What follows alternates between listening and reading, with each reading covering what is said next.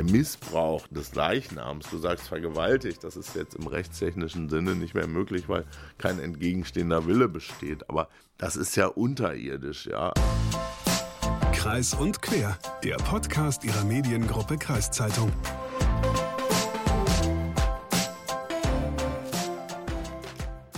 In der heutigen Folge unseres Podcasts, da unternehmen wir mal wieder einen Ausflug in das ähm, True Crime Universum. Da äh, freue ich mich sehr, natürlich nicht über die schrecklichen Morde und so weiter, aber True Crime finde ich ja immer spannend. Ja, ähm, True Crime bedeutet aber auch nicht immer, dass es um schreckliche Morde geht. Aber in diesem Fall haben wir es wirklich mit einem schrecklichen Mord zu tun. Okay, aber bevor wir loslegen, erstmal Hallo und herzlich willkommen zu einer neuen Folge Kreis und Quer, ein Podcast der Mediengruppe Kreiszeitung. Ich bin Leslie Schmidt. Und ich bin Hagen Wolf. Hagen, nimm uns doch mal mit in das Setting. Wo und wann spielt der Fall? Ja, die Tat, die hat sich in einer Kleinstadt in Niedersachsen zugetragen und zwar im Jahre 2011. Und es geht um die damals 21-jährige Diana. Und ich habe mit dem Fachanwalt für Strafrecht Roman von Alvensleben über diesen Fall gesprochen. Ja, ich bin heute wieder bei Roman von Alvensleben. Und Roman, es gibt einige Fälle, die dich beschäftigen, die dich nicht loslassen. Und einer dieser Fälle ist passiert im Jahre ähm, 2011, 2012. Was ist damals passiert? Ein Mädchen wurde getötet. Das ist in meinem Beruf erstmal als Grundlage nichts Ungewöhnliches, dass wir natürlich mit Mord und Totschlag zu tun haben. Hier war das Besondere, dass eigentlich so eine Übertötung stattgefunden hat, wenn man das so nennen kann, ist ein Begriff aus dem Bereich, 30 Messerstiche mit einem Fleischermesser, also das hatte auch eine 20 Zentimeter lange Klinge. Die beiden waren ein Paar, der Täter, der später verurteilt worden ist und die Getötete. Ich habe die Eltern vertreten im Rahmen der Nebenklage, also Opferrechte, ich habe schon mal gesagt, Opfer, der Begriff gefällt mir nicht so, aber hier ist es ja tatsächlich ein Opfer. Die Diana ist verstorben und das Besondere an dem Fall war noch, dass dann, wir nennen das beschimpfender Unfug, verübt worden ist, also Störung der Totenruhe, weil der Täter dann tatsächlich noch mit der Getöteten, also mit dem Leichnam, der dort mit 30 Messerstichen lag, den Geschlechtsverkehr vollzogen hat. Und das kann nur in der Realität passieren. Das kann man sich gar nicht ausdenken. Sowas Gruseliges und Grausames und ja, das lässt einen nicht los, genau. Der Täter, ähm, 19 Jahre alt, das Opfer oder Diana, ähm, 21 Jahre alt damals. Äh, beide haben ja in einer Beziehung gelebt. Die waren ja zusammen. Ja, es gab Streit, es gab ähm, Eifersucht, ganz starkes Motiv in dem Fall. Und dann gab es einen Streit zwischen den beiden. Da sind wohl auch, wir haben es ja versucht im gerichtlichen Verfahren nachzustellen, beleidigende Worte gefallen. Insoweit hatte sich der Angeklagte und später Verurteilte auch dazu eingelassen. Und auch Beleidigungen, die angeblich von der Verstorbenen ihm gegenüber geäußert worden sind, die unter der Gürtellinie waren, die seine Herkunft betrafen, die seine Familie und seinen Vater beleidigt haben soll. Wir haben das im Grunde in Abrede gestellt, weil die Angehörigen der Verstorbenen immer gesagt haben, so war die gar nicht. Und das Besondere war dann noch, dass während dieses Streites das so laut war in der Wohnung, dass ein Nachbar kam und der hat geklingelt und wollte wissen, was da los ist. Das spielt auch juristisch aus meiner Sicht eine ganz entscheidende Bedeutung für die spätere Bewertung, mit der ich mich heute immer noch nicht einverstanden erklären kann und die ich auch als rechtlich erheblich bedenklich äh, empfinde, die aber dann ihre Bestätigung gefunden hat.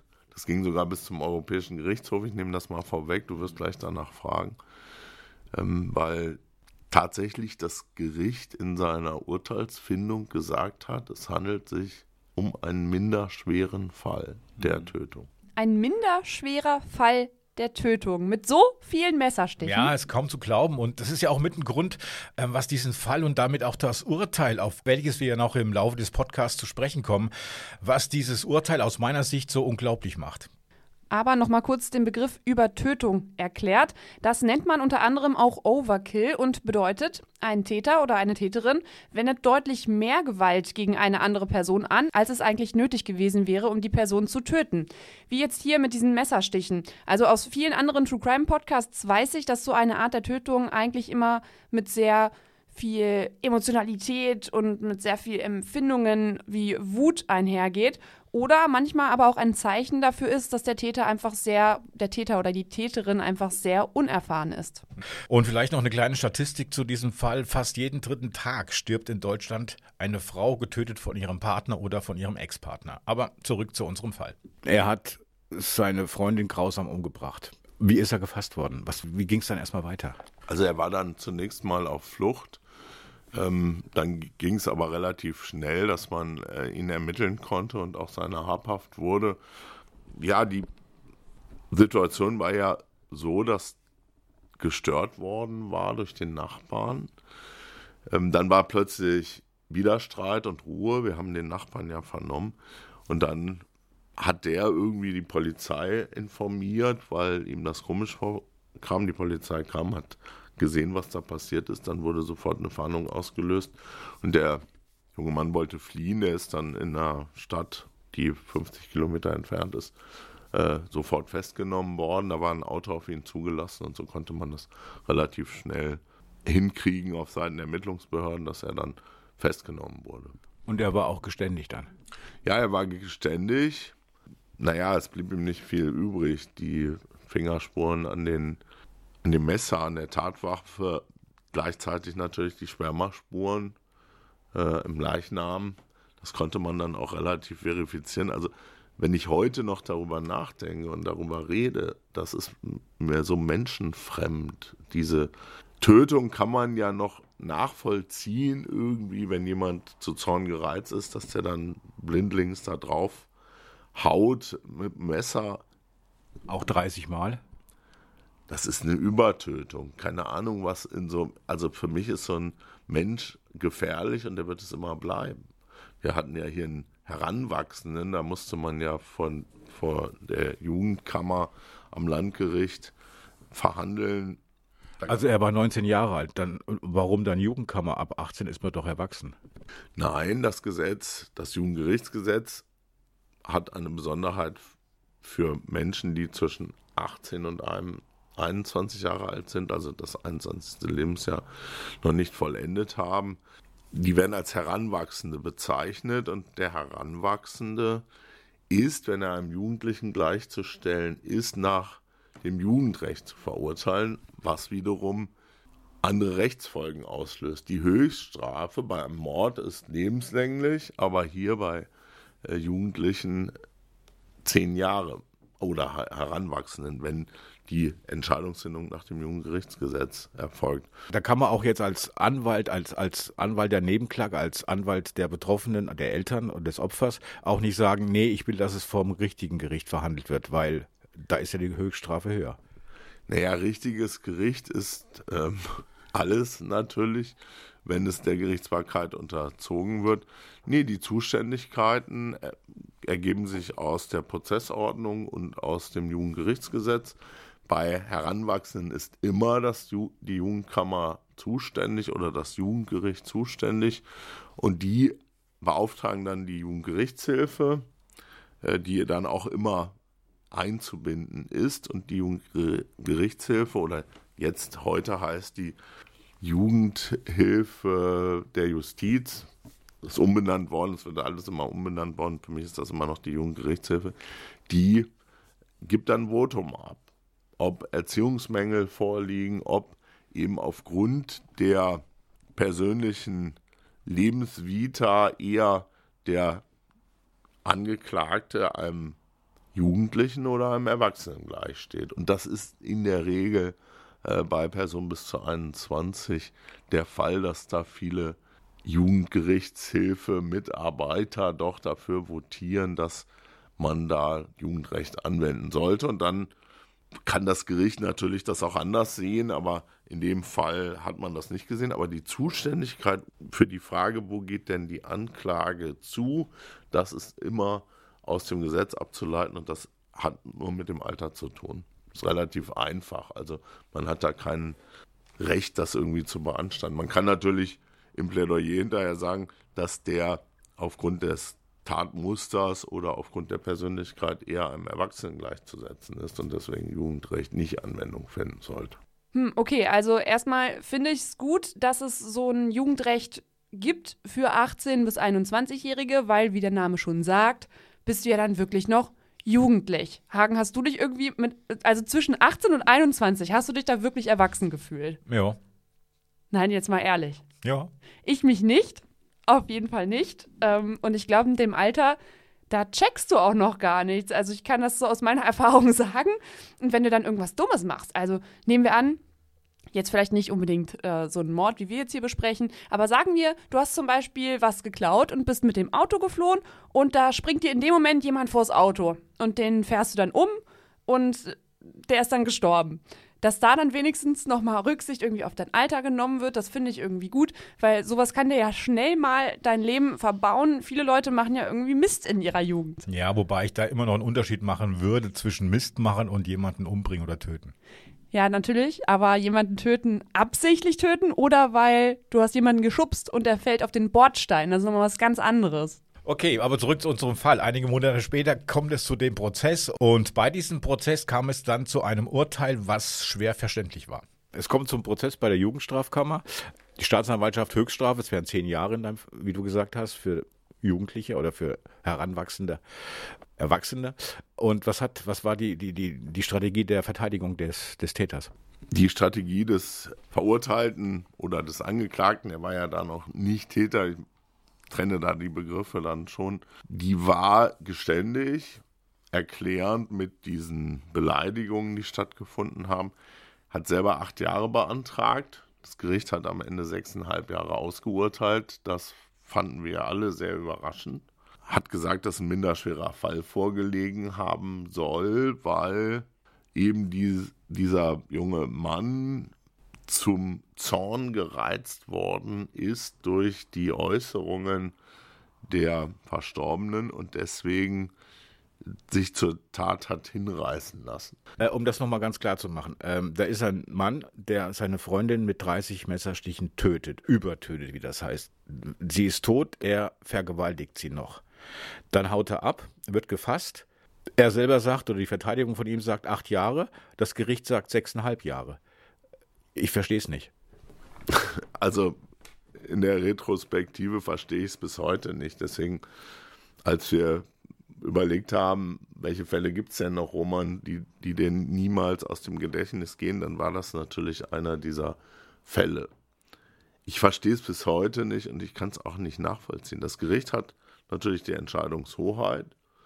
Das Gericht hat verurteilt. Die Nebenklage hat kein Rechtsmittel wirklich, weil wenn eine Verurteilung erfolgt aufgrund eines angeklagten Deliktes, das zur Nebenklage berechtigt, so heißt das, äh, hat die Nebenklage kein eigenes Recht, Revision einzulegen. Beim Landgericht geht es dann zur Revision zum Bundesgerichtshof. Die Staatsanwaltschaft war auch sehr überrascht, natürlich. Selbst der Anwalt war überrascht über die Milde dieses Urteils. Man muss immer sehen, was ist da passiert. Du hast es eben gerade beschrieben. Das spricht ja nicht von, das ist mal eben aus Versehen passiert, sondern äh, diese auch, ja, der Missbrauch der, des Leichnams, du sagst vergewaltigt, das ist jetzt im rechtstechnischen Sinne nicht mehr möglich, weil kein entgegenstehender Wille besteht. Aber das ist ja unterirdisch, ja. Also ich weiß nicht, ich kann mir das nicht vorstellen, wie man jemand, wie, wie, wie man jemanden töten kann und dann mit dem Leichnam äh, tatsächlich noch geschlechtlich verkehren kann bis zum Samenerguss. Das muss man einfach, das war in diesem Fall der Fall. Also ist für mich und wahrscheinlich für alle, die das jetzt hören, schwer bis gar nicht nachvollziehbar. Was war denn die Begründung des Gerichts, warum so eine geringe Strafe? Das Gericht hat gesagt, sei ein minderschwerer Fall des Totschlags das ist gesetzlich normiert, kein Mord, weil er aus dem Augenblick zur Tat hingerissen wurde. Wir kennen das als sogenannten Affekt, wenn man so sehr provoziert wird oder beleidigt wird, dass man dann irgendwie rot sieht. Ich will das mal in einfachen Worten formulieren und das hat das Gericht gemeint, hätte, habe hier vorgelegen und äh, deswegen sei man von einem minderschweren Fall ausgegangen. Das kann ich nicht nachvollziehen, kann ich bis heute nicht nachvollziehen, weil das ganze Tatbild, 30 Messerstiche hinterher, hm. eben die, dieser Missbrauch, Störung der Totenruhe, ist ein bisschen, ähm, naja, das ist so ein bisschen verharmlost im Gesetzeswortlaut. Unfug verüben, so steht es im redaktionellen Teil des Gesetzes. Das, was er ja gemacht hat, ist schon echt richtig menschenverachtend, ja auch postmortal verachtend. Und ich finde es auch falsch, weil der Nachbar, der gestört hat, ich hatte das vorhin schon mal gesagt, spielt ja eine ganz entscheidende Rolle. Ich bin in einer Situation, ich bin, ich werde beleidigt, ich drehe durch, man schreit, da geht, wird jemand, also soll auch wohl äh, Gewalttätigkeiten schon gegeben haben. Das berichtete der Nachbar, dass man, dass er Krach gehört hatte, Poltern, als wäre jemand durch, gegen die Wand geschmissen worden, ein Tisch sei umgeschmissen. Er sei ja dann in die Wohnung gekommen, habe geklingelt, hätte da auch äh, gesehen, wie Dinge verwüstet waren. Er meinte sogar irgendwie was mit dem Messer wahrgenommen zu haben und hat gesagt, jetzt geht mal auseinander und du gehst jetzt mal hier weg zu dem später Verurteilten. Das heißt, wir haben eine Situation, in der, in der diese Zorn, dieser Zorn ja mehr oder weniger aufgelöst ist und in der man relativ schnell in die Realität zurückkommen kann. Wenn man jetzt reingeht und nimmt das Messer dann vom Küchentisch und vollendet das, was man vorher vorhatte, dann hat das für, für mich nichts mit einem minderschweren Fall zu tun, sondern dann hat man geplant, auch aus dem Moment heraus geplant, wie auch immer man da drauf war und hat dann eben seinen Plan vollendet und dann ist das für mich kein minderschwerer Fall des Totschlags, sondern allenthalben Totschlag, wenn nicht gar Mord. Also Rot sehen wir ja alle mal im Streit und man sagt im Streit ja auch Dinge, die man vielleicht gar nicht so gemeint hat. Aber derartig auszurasten und überhaupt so eine Tat zu vollziehen, das ist schon, ja, das, das darf einfach nicht passieren. Ja, und es ist erst recht schwierig zu verstehen, dass das ein minderschwerer Fall gewesen sein soll. Nee, das schon gar nicht. Wie Roman von Alvensleben ja auch gesagt hat, das ist da ja nicht wirklich eine Affekttat erst ist da dieser Streit und dann löst der Nachbar diesen Streit auf und dann nimmt sich der Täter das Messer und vollzieht diese Tat, obwohl der Streit ja eigentlich in dem Moment schon aufgelöst war. Das kann man sich wirklich gar nicht vorstellen. Ja, und daher hat auch Roman gemeinsam mit den Eltern versucht, gegen dieses Urteil anzugehen. Du hast die Eltern von Diana als Nebenkläger vertreten. Ich kann mir vorstellen, das war auch nicht sehr einfach für die, das Urteil mitzubekommen. Nee, überhaupt nicht. Wir waren da äh, schockiert. Wir haben überlegt, was wir machen können. Da sind die Rechte der Nebenklageberechtigten, also der Eltern, Geschwister von Verletzten halt eingeschränkt. Wir konnten das nicht akzeptieren. Und das Gesetz sieht vor, dass man eben kein Rechtsmittel hat, also keine Revision einlegen kann. Wir haben das aber trotzdem gemacht, weil wir wollten, dass der Bundesgerichtshof uns das uns als unzulässig zurückweist. Dann haben wir den Rechtsweg erschöpft für uns und dann haben wir Verfassungsbeschwerde eingelegt, weil wir nicht damit klarkommen konnten und die Eltern waren das auch ihrer Tochter schuldig, so jedenfalls aus ihrer Sicht, dass hier ein minderschwerer Fall angenommen worden ist. Äh, das Bundesverfassungsgericht hat sich der Sache nicht angenommen. Da muss ich mal einschieben. Also wir machen als Kanzlei immer Verfassungsbeschwerden, wenn wir nicht einverstanden sind. Das sind vielleicht so, wir sind oft nicht einverstanden, aber in Kernbereichen vielleicht 15 Verfassungsbeschwerden jährlich. Die Hürden, die eine sogenannte Jedermann-Verfassungsbeschwerde hat, die sind so hoch, was die Zulässigkeit betrifft. Äh, die haben wir natürlich überwunden als Kanzlei, die sind immer zulässig, aber ich habe noch nie erlebt, dass die sind ja zwölf Verfassungsrichter, dass die irgendwie mal so einen Fall angenommen haben oder überhaupt bearbeiten, dann geht das immer so, der liegt dem Senat vor, dem Berichterstatter und dann kommt irgendwann zurück, äh, einstimmig wird nicht angenommen, die müssen sich wahrscheinlich mehr um politische Fragen kümmern, habe ich so den Eindruck. Also Verfassungsgericht könnte da mal nachbessern. Und mit dieser Entscheidung des Verfassungsgerichtes hatten wir dann den Weg zum Europäischen Gerichtshof. Das haben wir auch gewählt, haben da eine Beschwerde eingelegt. Der Europäische Gerichtshof hat dann geantwortet und hat es zurückgewiesen mit der, ja, mit der Argumentation, dass man sich in innerstaatliche Auslegung von Rechtsbegriffen, minderschwerer Fall an diesem Fall, nicht einmischt. Also, die haben gesagt, das ist Sache der Justiz eines Landes, in welcher Art und Weise das auszulegen ist. Das ist ja ein unbestimmter Rechtsbegriff. Was ist ein minderschwerer Fall? Da diskutieren Juristen Land auf, Land ab drüber und die wollten sich da nicht einmischen und dann war es rechtskräftig, aber wir haben es halt gemacht. Wir sind den Weg gegangen mit der Familie und das bereue ich auch keinen Moment. Da geht es auch nicht um Geld, das haben wir so gemacht, weil ich konnte diese Entscheidung nicht fassen. Bis heute nicht. Nö. Ah, okay. Also hat Roman von Alvensleben mit seinem Team alles versucht, um dieses Urteil irgendwie anzufechten, aber vergeblich. Das ist natürlich auch wirklich ätzend, dass da nichts bei weiter rumgekommen ist, in Anführungszeichen. Aber wenigstens müssen Roman von Alvensleben und die Familie der Toten sich keine Vorwürfe machen, weil sie haben ja wirklich alles Menschenmögliche versucht. Ja, das stimmt. Und auch wenn sie nicht die Ergebnisse erzielt haben, die sie gerne wollten. Und der Täter ist inzwischen ja wieder frei. 2012 verurteilt worden. Sechseinhalb Jahre. Der Mann ist wieder frei. Ich kann ja sagen, der Täter weil er ist ja verurteilt worden. Gibt es da irgendwelche Auflagen? Also muss er, also du hast ja gesagt, dass Minderschwer deswegen, weil Tobsuchtsanfall und im Affekt die Freundin erstochen. Ähm, nicht jeder, der einen Streit hat mit seiner Freundin, bringt sie gleich um. Ähm, zum Glück. Muss er in Therapie oder wie sieht das aus? Also die Haftanstalt wird da ihre eigenen Maßnahmen ergriffen haben.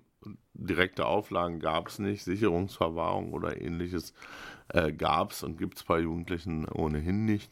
Ähm, aber wo man so langläufig drüber nachdenken könnte, ja, der Mann ist eine tickende Zeitbombe, der ist gefährlich, der hat wieder eine Freundin, da kann das wieder genauso passieren.